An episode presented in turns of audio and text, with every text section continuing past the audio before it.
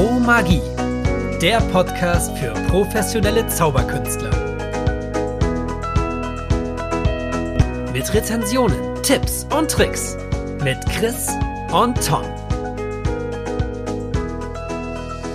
Los geht's! Herzlich willkommen bei Pro Magie. Heute mit dem deutschen Meister und Gewinner der Weltmeisterschaft, der Sparte Mentalmagie, Christoph Kuch. Hallo, schön, dass du hier bist. Hallo meine Lieben, ich freue mich hier zu sein. Grüße euch. Wenn man sich über dich mal was informiert, erfährt man tausend Dinge. Du hast irgendwie drei Bühnenshows, die du gerade aktuell, glaube ich, machst. Ich weiß, macht verrückt und mit deinem das Kollegen. Magische Kabarett. Regenauer, genau, das ne? magische Kabarett mit meinem lieben Kollegen Bernd Regenauer. Richtig. Dann bist du noch Speaker, hast ein Buch geschrieben. Was fehlt noch eigentlich? Ja, so eine ganze, ganze Menge an Sachen. Das reicht doch schon. Ich bin auch damit ganz gut ausgelastet. Steigen wir doch gleich mal ein mit dem Buch. Was ich gerade mitbekommen habe, gefühlt ist dieses Buch gar nicht so lange auf dem Markt. Der Christian hat mir gerade gesagt, der hat das nämlich. Ich habe äh, es und sogar mit das, Mitdruck. Sogar schon 2014 erschienen ist. Das ja, ist ja. Genau, das hat, äh, das ist 2014 erschienen. Äh, das basiert darauf, dass ich eben 2012 eben da bei der Weltmeisterschaft eben die punkthöchste Darbietung hatte und somit die Presse ein bisschen auf mich aufmerksam wurde. Die NDR Talkshow hatte dann angefragt, ob ich mal bei ihnen auftreten wollen würde. Das habe ich getan. Und das hat wiederum ein Verlag Verlag gesehen, hat mich angeschrieben und gefragt, ob ich nicht ein Buch schreiben wollte. Also von mir aus ging das gar nicht. Ich habe auch gesagt, ich bin jetzt nicht der Schriftsteller und habe mir dann eben überlegt, was kann ich tun. Habe mir dann meinen lieben Freund äh, Florian Severin, der ja auch in unserer Szene sehr bekannt ist, geholt, weil der hat das Drehbuch studiert, der kann gut schreiben. Das heißt, wir haben da zusammen Ideen gewälzt, was können wir machen und er hat das Ganze dann immer ein bisschen witzig angefettet, was er sehr gut kann und das ist ein sehr witziges Buch, aber auch sehr fundiert. Wir haben viel recherchiert und es geht im Grunde um die Fragen, die mir nach jeder Show gestellt werden, wie zum Beispiel, können Sie mir aus der Hand lesen oder können Sie meine Frau verschwinden lassen? Und das wird eben dort analysiert auf witzige Weise, aber eben auch wissenschaftlich, psychologische, fundierte äh, Themen dann abgearbeitet. Auch für uns als Magier super witzig gewesen. Ich habe so oft gelacht und gedacht, genau das, so oft schon erlebt. Und auch gerade den wissenschaftlichen Teil fand ich auch super interessant. So mhm. Dinge, die man nicht so auf dem Schirm gab, wie Uri Geller. Ist ein Thema auch in dem Buch zum Beispiel. Oder das CIA. Genau. Und am, und am Schluss beschreibe ich dann eben noch so ein bisschen meinen Weg zur Weltmeisterschaft, wie das alles lief und wie das dann dort lief. Und das ist, wird auch immer ganz gern gelesen, weil es einfach sehr unterhaltsam und sehr spannend auch ist der ein oder andere wird beim Namen Florian Severin auch hellhörig, weil dieser Tage ist sein Name ja wieder sehr mhm. populär durch den äh, Effekt Super Lemon, der ja gerade rausgekommen ist. Und ich weiß, ja. in den Foren kursiert der Name Florian Severin gerade wieder extrem. Und alle suchen händeringend nach diesem Buch What Lies Inside, in dem er ja das beschrieben hat, diesen Effekt. Und genau, mit Vanishing Ink, da ist damals veröffentlicht. Es gibt ja das, das deutsche Pendant, was ja noch mehr gesucht wird sogar seine 13 Steps to Vandalism. Also ja. das, meiner Meinung nach, das deutsche Mentalbuch, ja. muss ich wirklich so sagen, nicht weil er ein Freund von mir ist, sondern ich hatte es tatsächlich gelesen, bevor ich ihn kennenlernen durfte und äh, fand es schon sehr faszinierend, wie witzig und wie kreativ er auch schreibt. Und das sieht man auch an Superlemon. Ich meine, letztendlich wurde jetzt eigentlich der Effekt nur als Requisit umgesetzt, aber ja. die Idee ist ja weiterhin von ihm und das finde ich einfach wirklich genial, wie kreativ er diesen Ansatz wählt, eben mit der Zitrone, die sich dann verwandelt und, und so weiter.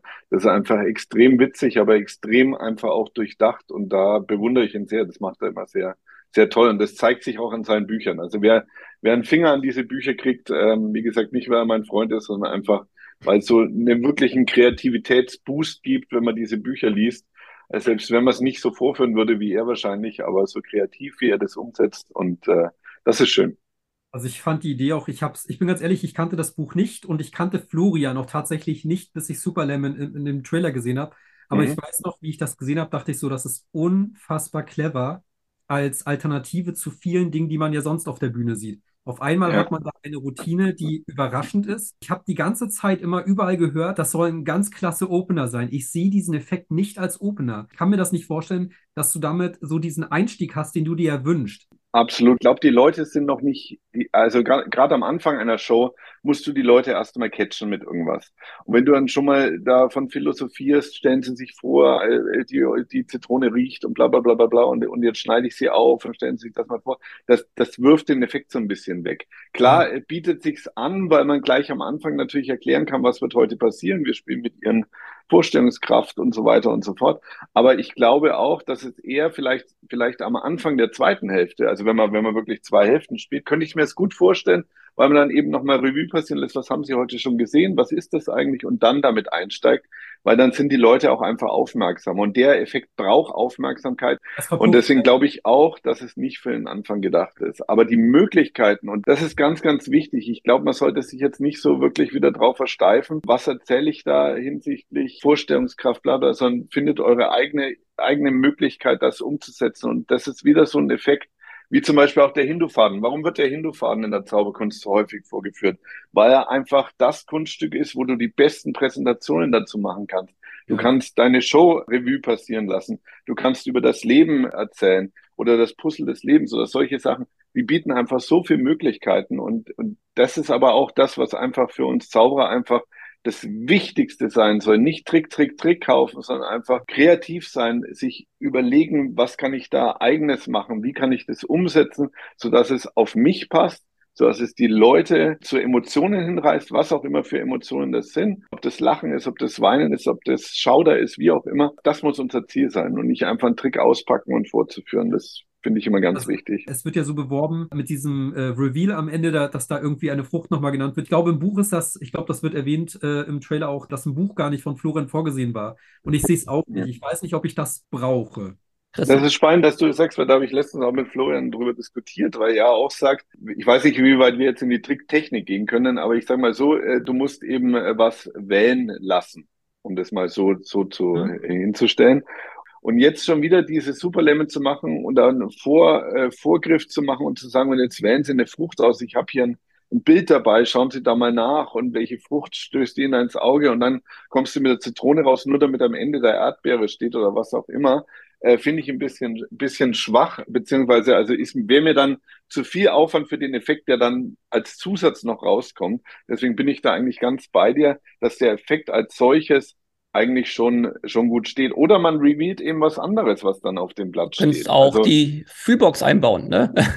Lässt halt eine ja. Frucht fühlen, die gar, gar nicht da ist. Genau, genau, oder ich hatte, ich hatte mit Florian Frenz, äh, der Kollege, den ihr auch sehr gut kennt, äh, wir haben letzte Woche gesprochen, der hat ein äh, tolles neues Skript veröffentlicht, das Strawberry Field. Ja. Da bin ich jetzt ganz spontan, wie wir gesprochen haben, auf die Idee gekommen, warum mache ich nicht zum Beispiel Strawberry Field? Und dann gehe ich direkt in Super Lemon über und dann entfalte ich das Blatt und dann steht Erdbeere drauf. Also dass ich im Grunde erstmal falsch liege, ja, und sage, wer von Ihnen, und dann gehe ich an meine, an meine Kiste, hole die Zitrone raus, wer hat an Zitrone gedacht? Und dann sagt jeder, nein, wir haben nicht an Zitrone gedacht, dann gehst du zum ersten Zuschauer und sagst, äh, Sie haben nicht an Zitrone gedacht, an was haben Sie denn gedacht? Ach, Erdbeere.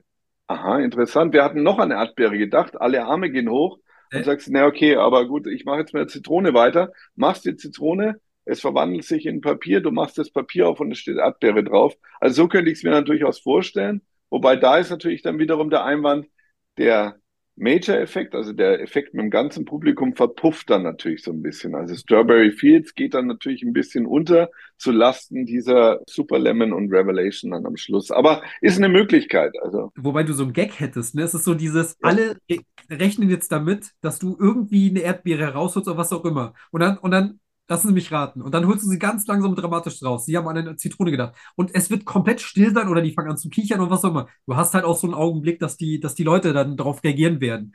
Und so, mm -mm, nee, Zauberer nöten. Genau, du hast, du hast, du hast einen Aufsitzereffekt, weil ja. die ja immer sehr schön sind und dann, und dann kickst du die Leute nochmal richtig, äh, damit, dass du eben doch dann richtig lagst. Also wäre eine Möglichkeit. Du hast ja drei Shows. Beginnen die alle drei unterschiedlich? Oder was ist so dein Opener, wenn du jetzt das hier erzählen möchtest? Kannst in deinen drei Shows? Ja, also tatsächlich äh, beginnen die alle völlig unterschiedlich und ich finde auch, der Beginn einer Show ist schon immens wichtig. Ich sag mal so, bei einer Gala ist es ja meistens so, dass dich jemand ankündigt, du kommst raus und musst einfach abliefern, du musst äh, Effekte zeigen und die natürlich schön präsentiert, aber du musst Effekte zeigen. Beim Theater ist es natürlich so, die Leute kommen ja schon, weil sie dich sehen wollen. Das heißt, die haben Tickets gekauft, die kommen ins Theater und wollen dich sehen. Das heißt, da kannst du natürlich schon ein bisschen auch damit spielen. Gerade in meinem zweiten Programm Macht verrückt ist der Ansatz halt wirklich ein ganz anderer. Ich komme nämlich am Anfang raus und sage, Moment, es geht noch nicht los. Ich sage ihm, es ist das Schwierigste an so einer Show ist immer der Anfang und dann kreiere ich praktisch den Anfang meiner Show zusammen mit den Zuschauern, ohne dass es wirklich losgegangen ist. Okay. Ähm, das heißt, was habe ich an, was für eine Musik kommt zu Beginn und das ist praktisch der erste Effekt, der aber dann auch eben so umgesetzt wird. Das heißt, ich habe den Anzug in der entsprechenden Farbe an, den der Zuschauer gewählt hat. Und am Anfang kommt die Musik, die der Zuschauer scheinbar frei gewählt hat.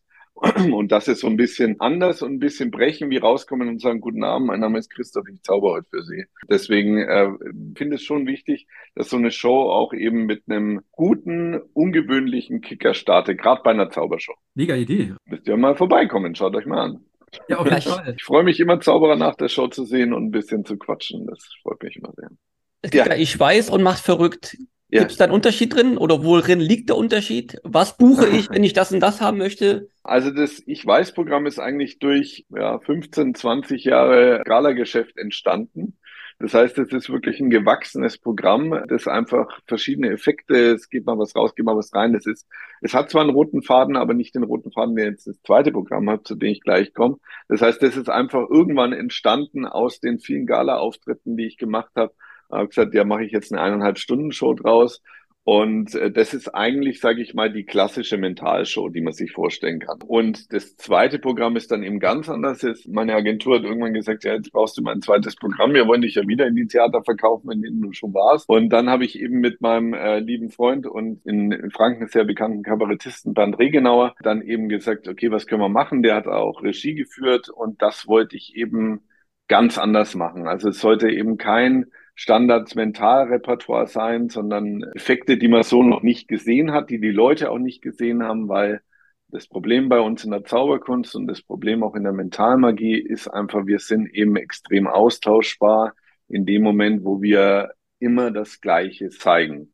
Also zum Beispiel meine Frau, die jetzt keine große Zauber, äh, Fetischistin ist, so wie ich, die, äh, die sagt immer, wenn ich, wenn ich noch einmal in Theater gehe und da liegt eine Zitrone auf der Bühne, dann werde ich das, werde ich den Raum schreiend verlassen, ja.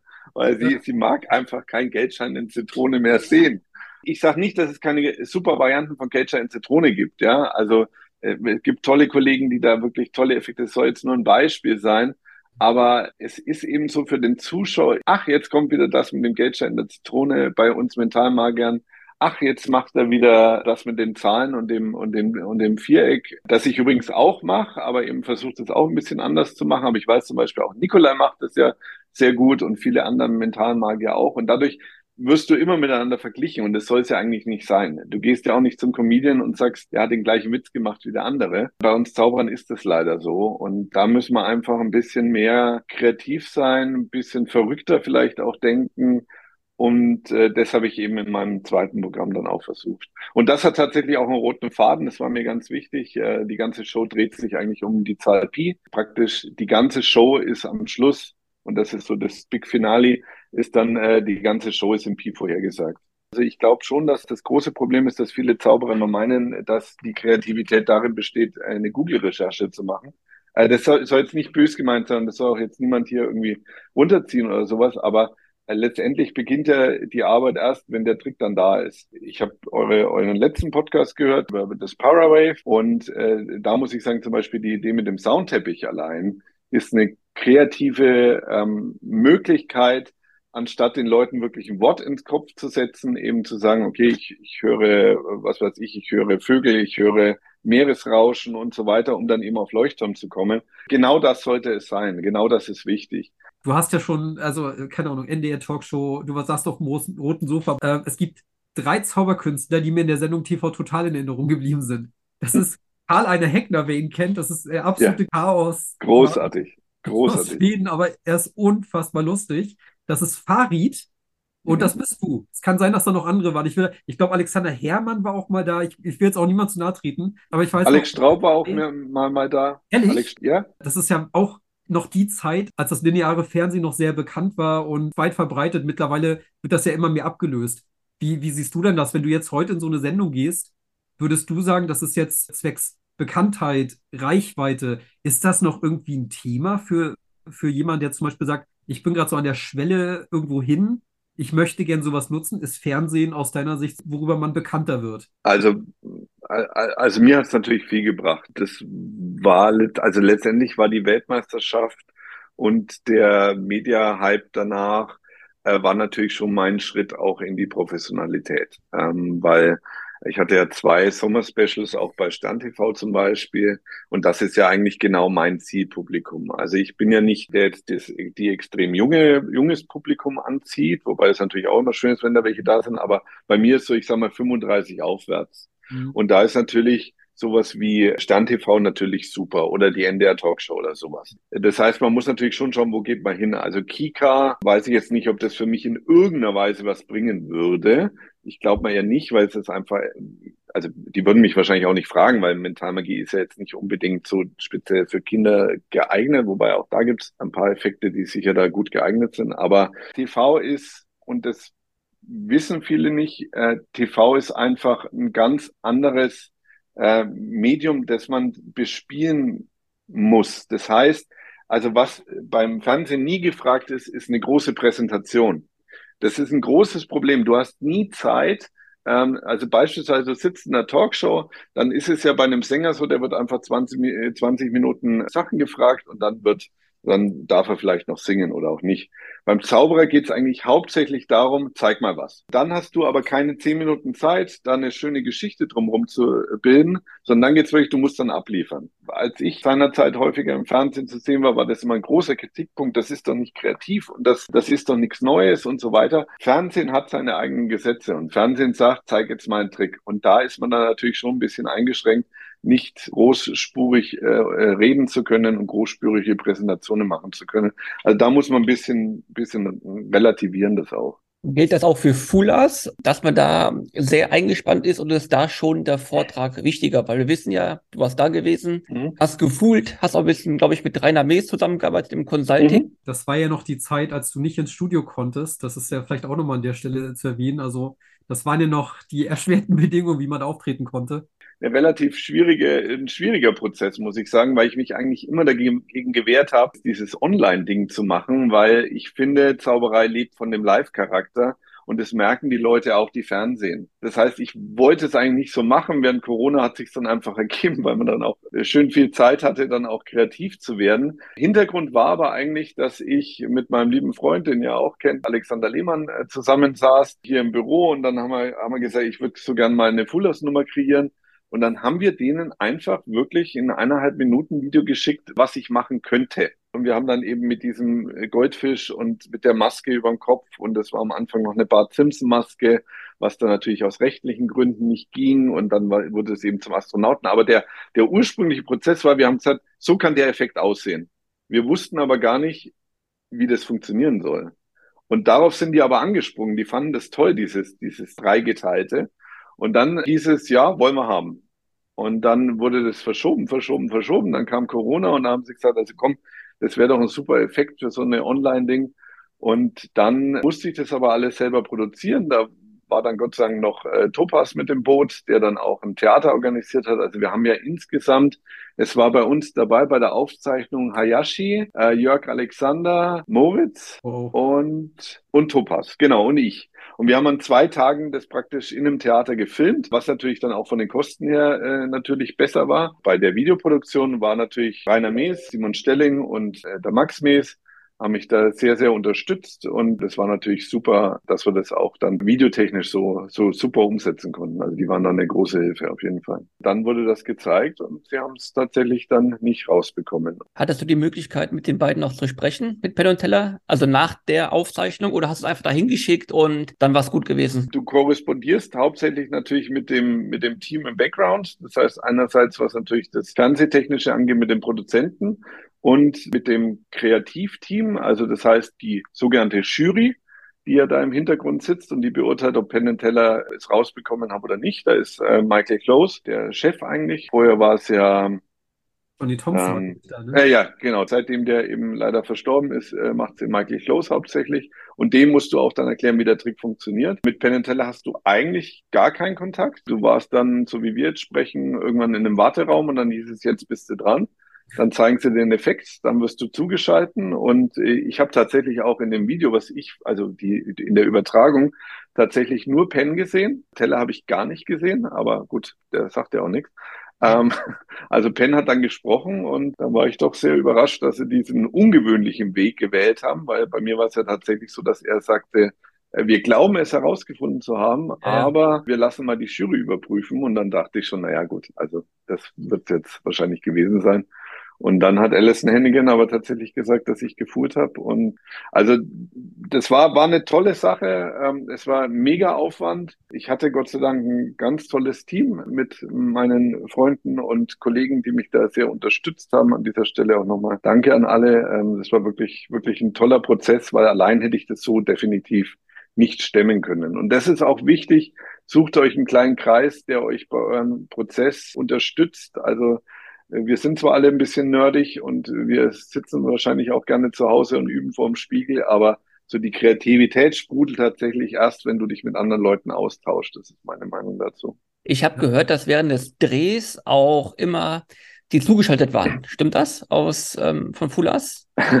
Also das Spannende war tatsächlich, wir haben ja tagsüber gedreht. Das heißt, wir haben den, äh, das Theater für zwei Tage gemietet gehabt hatten ein Fernsehteam mit drei Kameras engagiert, einen Regisseur vor Ort. Und der hatte einen Knopf im Ohr.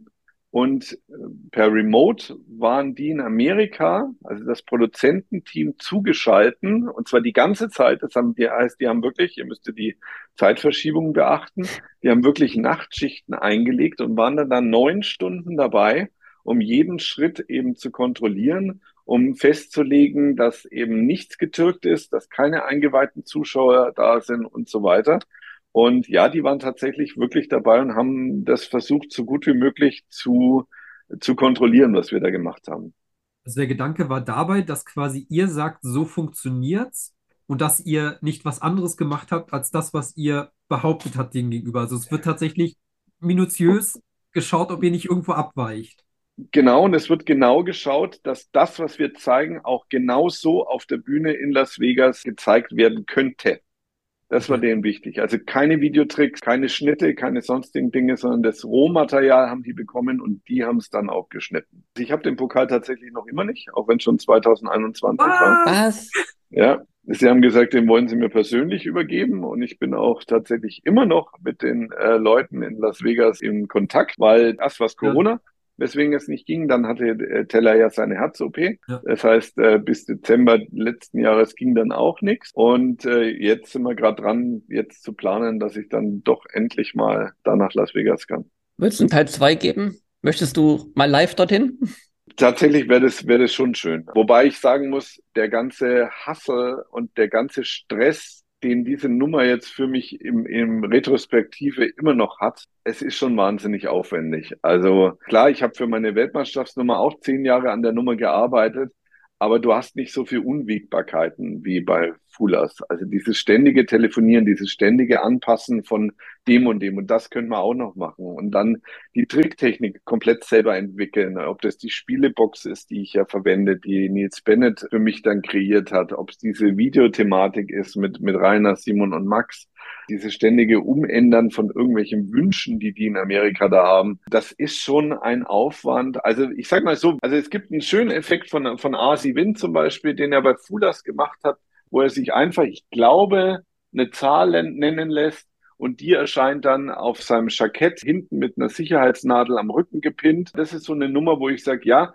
sowas möchte ich eigentlich. Also eine, eine relativ direkte Nummer oder ich sag mal Timon auch, äh, der ja auch ganz toll bei, bei Fulas war, Timon Krause, mit seiner, mit seiner Witch Hand Nummer.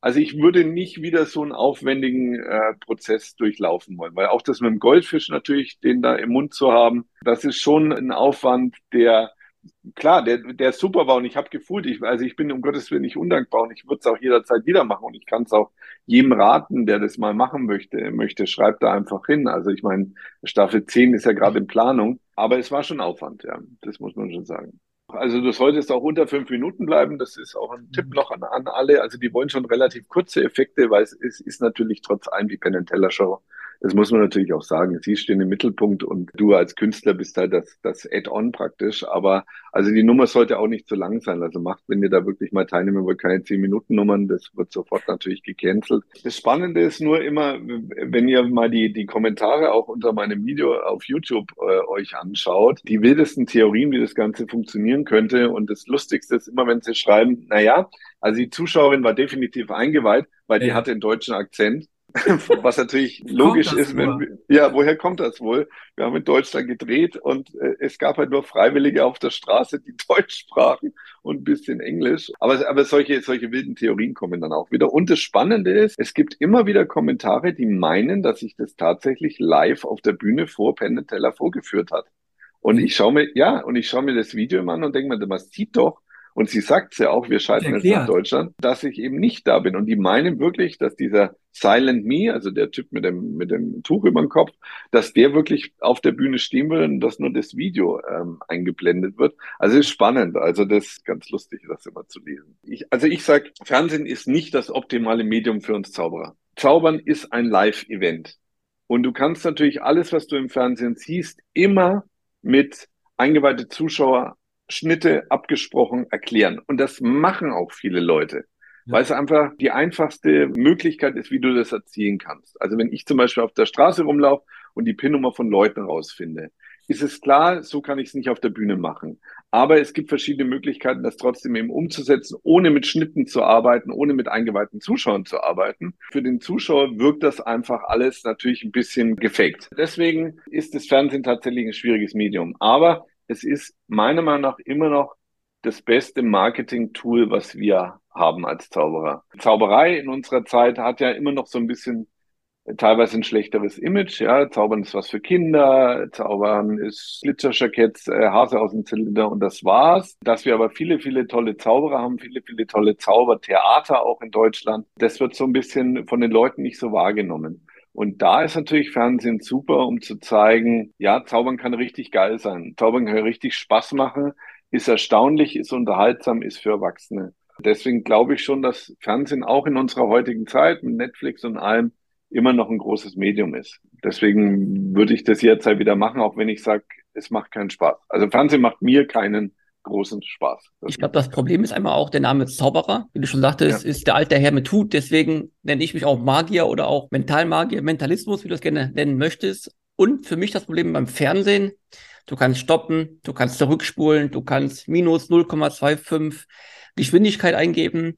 Das heißt, die Leute haben mehr die Möglichkeit, die Magie so ein bisschen aufzulösen. Und dann durch die ganzen Kommentare, die es gibt, dich da irgendwie, ja, nicht ein schlechtes Licht zu rücken, aber irgendwie die Magie aufzuhebeln. Das ist irgendwie sehr schade, finde ich. Äh, du musst natürlich schon mit der, mit der Resonanz, die du bekommst, auch leben können. Also du kriegst nicht immer nur gute Resonanz. Das das ist so, da kannst du so gut arbeiten, wie du willst. Du wirst nie everybody's darling sein. Was halt bei mir immer kommt, das Lustigste ist immer, dass die Leute sagen, ah, Bastian Pastewka zaubert jetzt auch. ähm, äh, das, das, aber das der ist, aber ja, alt. Bist ja, gerade nicht dran gedacht, aber jetzt ist das Bild im Kopf, danke. Ja, ja das, das war schon vor zehn Jahren, kann ich mich erinnern. Das war schon, der ist schon alt. Ja, ja, das, das, das kommt natürlich immer, ist natürlich auch lustig, aber es kommen auch manchmal Kommentare, wo man sich denkt, ein, ein Riesenbetrüger und, und ja, der kann das ja nicht wirklich. Und ja, ich habe auch nie gesagt, dass ich Hast du nie behauptet, wollte gerade sagen, ja. das ist auch so komisch.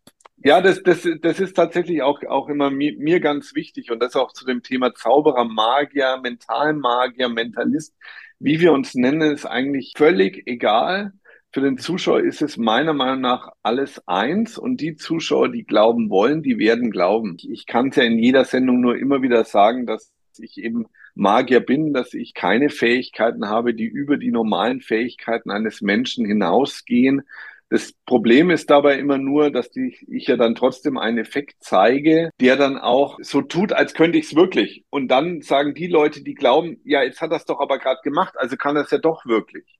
Oder die schönsten Dinge, die immer mir nach der Show passieren, wo ich mir immer denke, das kann doch nicht wahr sein, ist, Leute kommen zu mir und sagen, haben Sie wirklich die Gedanken gerade gelesen? Und meine Antwort ist dann immer, nee, das war ein Trick. Und dann kommt von dem Zuschauer, ja, ja, Sie dürfen nichts, äh, Sie dürfen das ja. nicht sagen, gell? Ich, ich merke schon. Nee, nee, es war wirklich nur ein Trick. Nee, nee, ich habe hab schon verstanden, Sie dürfen da nicht. Zwinker, ja, ja. Zwinker, Zwinker, genau. Ja, ja, ja, ja, ja. Das ist schon immer spannend und das kann man auch nicht ändern. Es, es ist halt manchmal ein Problem, und gerade wenn du im Fernsehen bist, dass dann Leute wirklich an dich herantreten mit kruden oder teilweise auch persönlichen Dingen, die du dann irgendwie entkräften musst. Also mit dieses Beispiel, können Sie meine Mutter vom Krebs heilen? Da musst du eben drauf reagieren und da musst du eben auch was dazu schreiben und nicht schreiben, ich habe doch gesagt, ich bin Zauberer, sondern da auch sensibel damit umgehen. Und das ist in der Mentalmagie natürlich schon schon äh, schwieriges Thema, mit dem man aber auch über das man sich viel Gedanken machen muss. Eigentlich, ich kenne dich nur als Bühnenzauberer. Gibt es bei dir auch ja. Close-Up oder sagst du, ah, Close-Up lieber nicht, mein Zuhause ist die Bühne?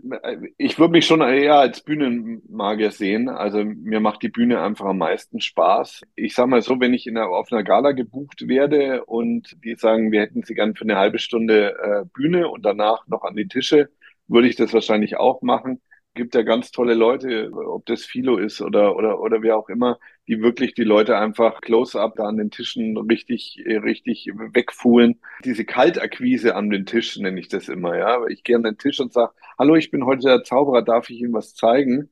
Und dann auch vielleicht mal zu hören, nein, interessiert mich nicht. Äh, das finde ich immer schade. Deswegen sage ich schon, also wenn die Leute mich schon gesehen haben und erlebt haben, dass ich unglaubliche Sachen auf der Bühne mache und dann als Zugabe noch Close-up, das, das mache ich tatsächlich. Wenn es jetzt darum geht, ähm, können Sie drei Stunden Close-Upen, würde ich mir schon sehr stark überlegen, ob ich das machen wollen würde. Aber das ist auch clever, weil die Leute wissen genau, was sie erwartet. Wenn du dazukommst, dann wird es eher eine Freude sein. Oh, das ist ja schön, dass sie bei uns genau. sind. Motto. Ich habe sie gerade schon auf der Bühne gesehen, das war großartig und jetzt sind sie hier bei uns und genau. man erlebt es nochmal hautnah, ne? Genau. Und wenn es nur ein kleiner Teaser ist, also es muss auch keine halbe Stunde sein. Also bei mir geht es so los mit 20 Minuten, sage ich immer, weil ich finde, gerade die Mentalmagie muss halt so ein bisschen Atmosphäre auch aufbauen, muss so ein bisschen erst die Leute so ein bisschen catchen, bevor man dann, wenn man nach fünf Minuten wieder aufhören würde, was will man da machen? Was soll das? Ja, also 20 Minuten ist so mein unterstes Limit und dann noch an die Tische und dann sage ich genau wie du sagst, die Leute freuen sich dann eher oder kommen natürlich und sagen, oh Gott, jetzt kommt er, ich habe Angst oder irgend sowas. Mhm. Das ist natürlich auch immer lustig. Also das ist ein guter Einstieg dann einfach, als wenn man wirklich kalt an den Tisch geht und sagt, Sie kennen mich zwar noch nicht, aber ich zauber jetzt für Sie. Ich habe ja gelesen, du, du hast mal Zahnmedizin studiert. Jetzt kommt ja. die goldene Frage. Hast du schon mal deine Kenntnisse um die Zahnmedizin mit der Magie verwoben? Oder aber, wenn nicht, denkst du, das wäre möglich? Also der Grund, warum ich Zahnmedizin studieren wollte, war tatsächlich die Zauberei, weil ich nämlich meine Vorstellung war, es gibt ja viele, die Angst haben vor dem Zahnarzt und gerade Kinder. Und dann wollte ich eben sagen, ich kann mit Zauberei die Kinder faszinieren und ihnen somit die Angst vom Zahnarzt nehmen. Und deswegen war das tatsächlich auch mein Traumjob und ich habe das dann auch bis zum Physikum studiert, habe dann aber tatsächlich festgestellt, dass ich eher grobmotorisch veranlagt bin und dass das nicht so mein Ding ist. Ich bin handwerklich nicht wirklich begabt. Das merke ich auch häufig, wenn ich irgendwas basteln muss, äh, dass das sehr schnell an seine Grenzen stößt. Da, da brauche ich immer Unterstützung. Aber dass ich das tatsächlich irgendwann dann mal miteinander verwoben habe, ist tatsächlich nicht passiert. Wäre aber mal Wäre aber mal interessant, zumindest für eine, für eine Präsentation. Auch das ist natürlich ein Ding. Die Zuschauer wollen dich auf der Bühne natürlich auch kennenlernen. Das heißt, je persönlicher du wirst, umso emotionaler wird es meiner Meinung nach auch bei den, bei den Zuschauern. Also traut euch da auch mal ein bisschen äh, über euch zu erzählen, über eure Kinder zu erzählen, über äh, Dinge, die euch beschäftigen, über eure Reisen. Äh, Timon von Berlipsch macht ja zum Beispiel ein ganzes Programm äh, rund um seine seine vielen Auslandsreisen, was ich auch eine ganz tolle Idee äh, finde. Das sind so die Quellen, aus denen wir, wir schöpfen können und nichts schlimmer als ein unpersönlicher Zauberer, der faszinierende Zauberkunst zeigt. Das ist zwar toll, aber für die Leute irgendwann langweilig. Die Leute wollen euch kennenlernen. Die Leute wollen wissen, mit wem sie zu tun haben. Und deswegen so Themen wie äh, mein Studium, meine Reisen, mein Hobby, meine Familie, in gewisser Weise würde ich die immer auch, auch mit, mit in die Programme reinbringen. Also. Ich bin ja in der Notfallmedizin tätig, in der Notaufnahme tätig und mhm. habe so oft schon meine Hypnosekenntnisse oder auch die Zauberei damit verbunden, wie du schon sagtest, den Patienten, den Leuten, den Kindern, auch den Erwachsenen einfach die Angst zu nehmen. Und das kommt einfach so gut an und wird so gerne aufgenommen. Und auch die Kinder gehen nicht nach Hause mit, oh, ich bin genäht worden, oh, ich habe mir wehgetan. Die gehen nach Hause mit, oh, ich habe einen Zauberer getroffen. Der hat eine Karte hervorgezaubert, der hat das und das gemacht. Vor drei Wochen kam jemand zurück, Kind brüllend, ja, hat sich wieder in der Kopfplatzrunde zugezogen, hat mich gesehen, mhm. direkt aufgehört, ja, da ist der Zauberer, Mama. Und die Welt war in Ordnung gewesen. Da ja. sehen wir, Zauberei heilt und hilft. Das war einfach schön zu sehen. Man kann tatsächlich mit unserer Zauberei so viel Positives erzeugen, so viel positive Gefühle erzeugen und, und das soll man auch hinstreben. Also ich hatte wirklich eine, eine Frau, die fünfmal in meinem Programm war, die war 98, glaube ich, oder sowas. Die hat sich immer von einem Fahrdienst hinfahren lassen, weil sie einfach das so gern gesehen hat, weil sie so viel Spaß gemacht hat. Und dann war ihr Traum und dann kam die Betreuerin zu mir und hat gesagt, die wird mich so gern mal treffen. Und dann war sie eben hinter der Bühne und dann haben wir zusammen tatsächlich auch ein Bier getrunken. Und das war so ein schönes Erlebnis, das ich nie vergessen werde. Und für sie war es einfach toll, diesen Künstler mal kennenzulernen.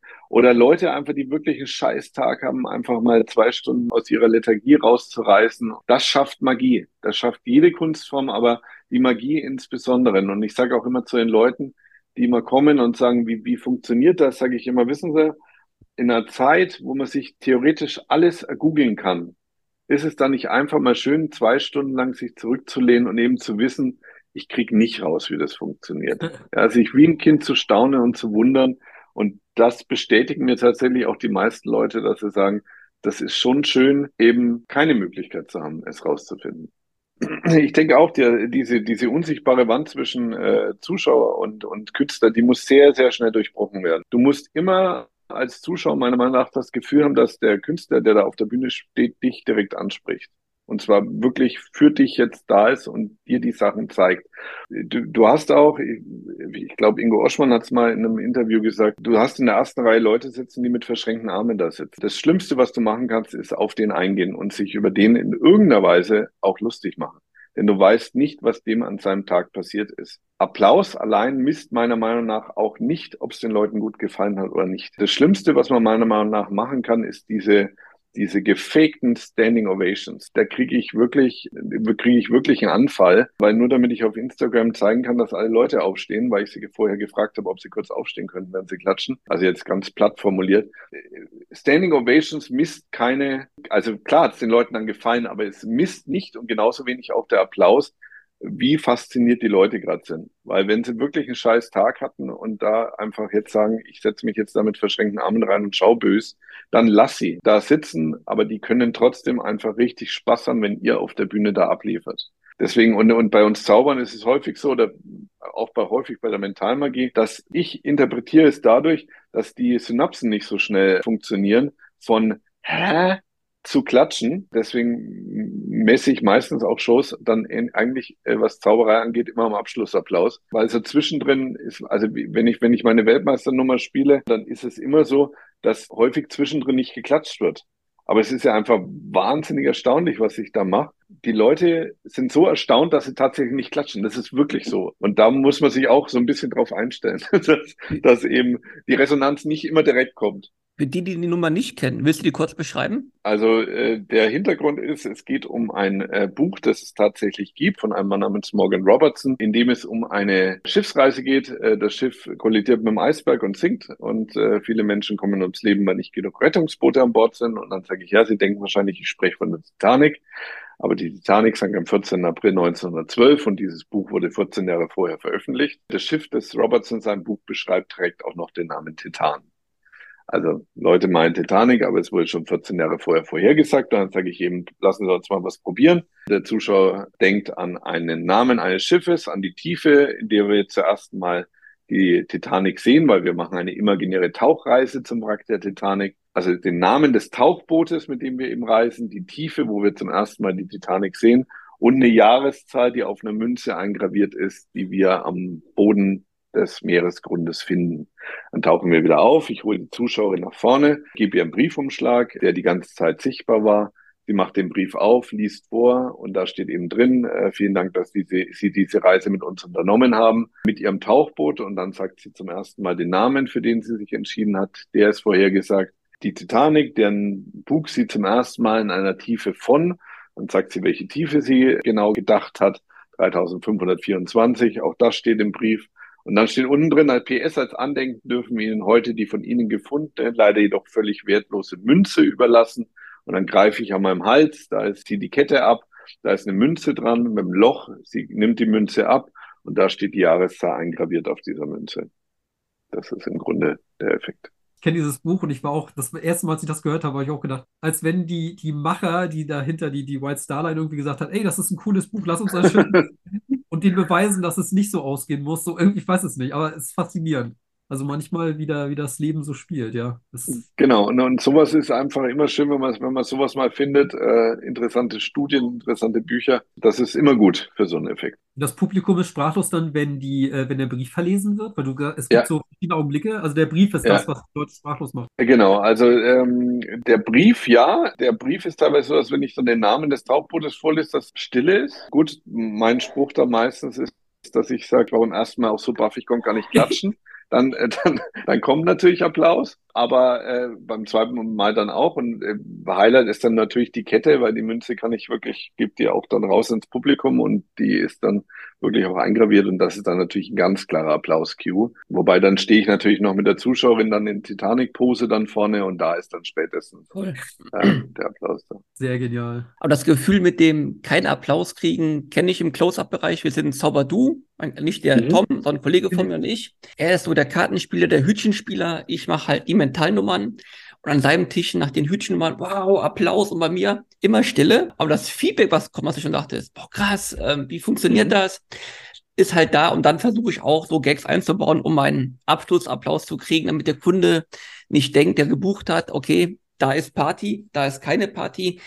Weil auch das kann in so ein schlechtes Licht drücken, was es ja gar nicht ist eigentlich. Beim Close-Up auf jeden Fall. Also bei der Bühnenpräsentation ist ja dann meistens der Chef auch Teil und kriegt das ja dann auch mit. Mhm. Aber bei Close-Up bin ich natürlich absolut bei dir. Und es ist natürlich auch für die anderen Tische spannend, wenn der erste Tisch, an dem du bist, wirklich grandios applaudiert, weil dann wollen die anderen Leute das natürlich auch sehen. Und dann bist du natürlich da automatisch willkommener. Deswegen ist so ein, so ein Applaus abholen beim Close-Up, denke ich, schon immens wichtig ganz, ganz wichtig, wenn, wenn du auf der Bühne stehst, den, diesen Energielevel zu halten. Du hast manchmal Abende und das ist ganz merkwürdig, wo du super Resonanz kriegst und das hilft dir natürlich auf der Bühne auch immens dein Energielevel zu halten. Aber du hast eben auch Abende, wo es eben nicht die Reaktionen gibt, die du erwartest. Das muss aber nicht heißen, dass deine Show deswegen schlechter ist. Was das Schlimmste, was du dann allerdings machen kannst, ist, vom Energielevel runtergehen und dich von dem runterziehen lassen und dann die Effekte so wegspielen. Also das ist wirklich eine ganz, ganz wichtige, wichtige Sache. Egal wie das Zuschauer reagiert, halte dein Energielevel, zieh's durch und du wirst sehen, dass die Leute dann trotzdem wahrscheinlich danach zu dir kommen und sagen, wie faszinierend der Abend war. Für dich war es ganz komisch, weil du gedacht hast, ja, warum habt ihr nicht gelacht, warum habt ihr nicht geklatscht? Unterschiedliche Regionen und unterschiedliche Menschen reagieren unterschiedlich das muss man auch, glaube ich, erstmal lernen zu sagen, ich muss damit umgehen und ich ziehe trotzdem die Show mit dem gleichen Energielevel durch und bin nicht in der Pause hinten und sage mir, ich gehe da nie mehr raus, das ist ja furchtbar, sondern eben durchziehen, ist wichtig. Das ist auch für alle, die touren, werden das mitkriegen. Also ich bin jetzt im Norden und der Norden ist einfach deutlich ich sag mal so reservierter, ohne dass ich jetzt hier meinen, meinen netten Leuten, die um mich rum wohnen, irgendwie zu nahe treten möchte, aber wir sind einfach deutlich reservierter, wer in den Süden kommt oder gerade so ins Rheinland meine Güte, kann da Party sein bei, bei einem Auftritt. Das ist der Wahnsinn. Absolut. Also es ist total spannend, weil in Deutschland, wenn du sagst, äh, ich bräuchte einen Freiwilligen, hast du in den seltensten Fällen Leute, die sich melden. In Amerika geht der halbe Saal die Hände hoch. Also die, die wollen, die wollen raus, die wollen, die wollen, also es ist ganz andere, ganz anderes äh, Umgang mit dem Künstler auch. Das Lustige ist, Luke Jamay hat mal gesagt, er tritt am liebsten in Deutschland auf, weil in Deutschland sind die Leute viel offener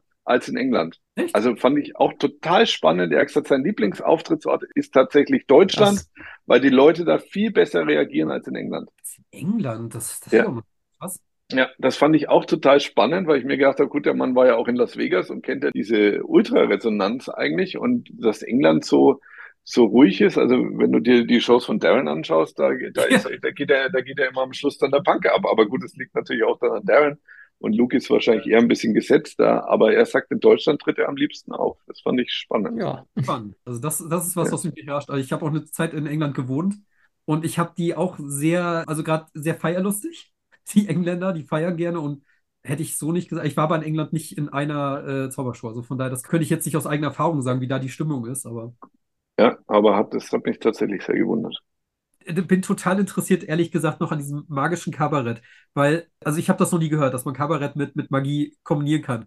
Je länger ich drüber nachdenke, ist das total genial, weil es so viele unterhaltsame Bühnenzauberprogramme gibt und das wirklich mit Kabarett. Also jetzt nicht, dass man sagt, ich mache unterhaltsame Magie, sondern es ist Kabarett, es ist Magie und das zu einer Einheit zusammen. Ähm, mhm. Magst du da ein bisschen erzählen, wie das, wie das zustande gekommen ist, was da eure Triebfeder war quasi für dieses Programm? Genau das, was du gerade gesagt hast. Was Neues zu kreieren, was es so noch nicht gab. Ich finde es immer schön, wenn Programme sich mit anderen äh, Kunstformen so ein bisschen überschneiden, weil diese Gratwanderung, die man da hat, ist einfach schön. Wichtig ist dabei immer nur, dass du diese Programme nicht zweigeteilt machst. Also bei mir jetzt zum Beispiel, einer macht Kabarett, einer macht Zauberei. Die Leute sehen eine Dreiviertelstunde Kabarett, eine Dreiviertelstunde Zauberei und dann gehen sie nach Hause. Sondern es muss schon eine, eine Verknüpfung von beiden sein. Das heißt, ich habe äh, zum Beispiel acht Minuten Kabaretttext, den ich spreche, ohne zu zaubern. Und Bernd, also mein, mein Kompagnon auf der Bühne, zaubert auch. Er macht zum Beispiel auch diese Nummer, die kennt, die kennt er ja wahrscheinlich. Seidentuch, ja, es mhm, verschwindet ja. immer wieder und kommt da an den unmöglichsten Stellen. Und ihr kennt ja wahrscheinlich auch dieses Video von der jungen Dame, kann ich übrigens sehr empfehlen. Ich weiß gar nicht, wie sie heißt, müsst ihr mal schauen. Eine Spanien, glaube ich. Ja, genau. Kann, äh, es eigentlich nirgendwo mehr verstecken, so nach dem Motto, ne?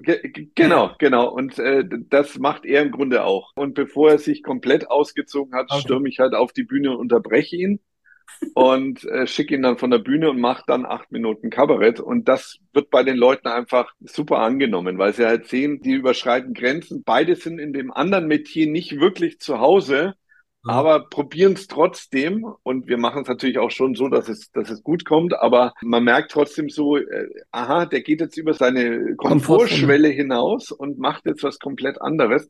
Und das kann ich wirklich nur jedem sehr empfehlen, also ob, ob das mit Musik ist, ich meine, sowohl äh, Rainer als auch Timon machen ja beide mit Musikern auf der Bühne, das finde ich schön, bringt natürlich unheimlich viele Möglichkeiten, auch individuell auf, auf Dinge einzugehen. Ich mache es eben mit Kabarett und Zauberei, man kann sich da die unterschiedlichen Sachen vorstellen. Also das Schlimmste, was wir tun können in der Zauberei, ist uns irgendwelche Grenzen zu setzen.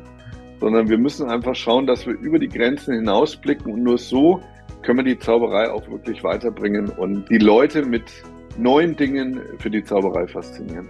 Ja, schön. Ganz, ganz herzlichen Dank dir, Christoph, dass du heute dir die Zeit genommen hast, auch allen Zuhörern fürs Zuhören. Alle Infos, auch zu Christoph und zu seinen Tourdaten, bekommt ihr bei uns in den Shownotes wie immer. Ja, und dann hören wir uns nächste Woche Freitag wieder. Selber Kanal, selbe Zeit. Habt lieben Dank.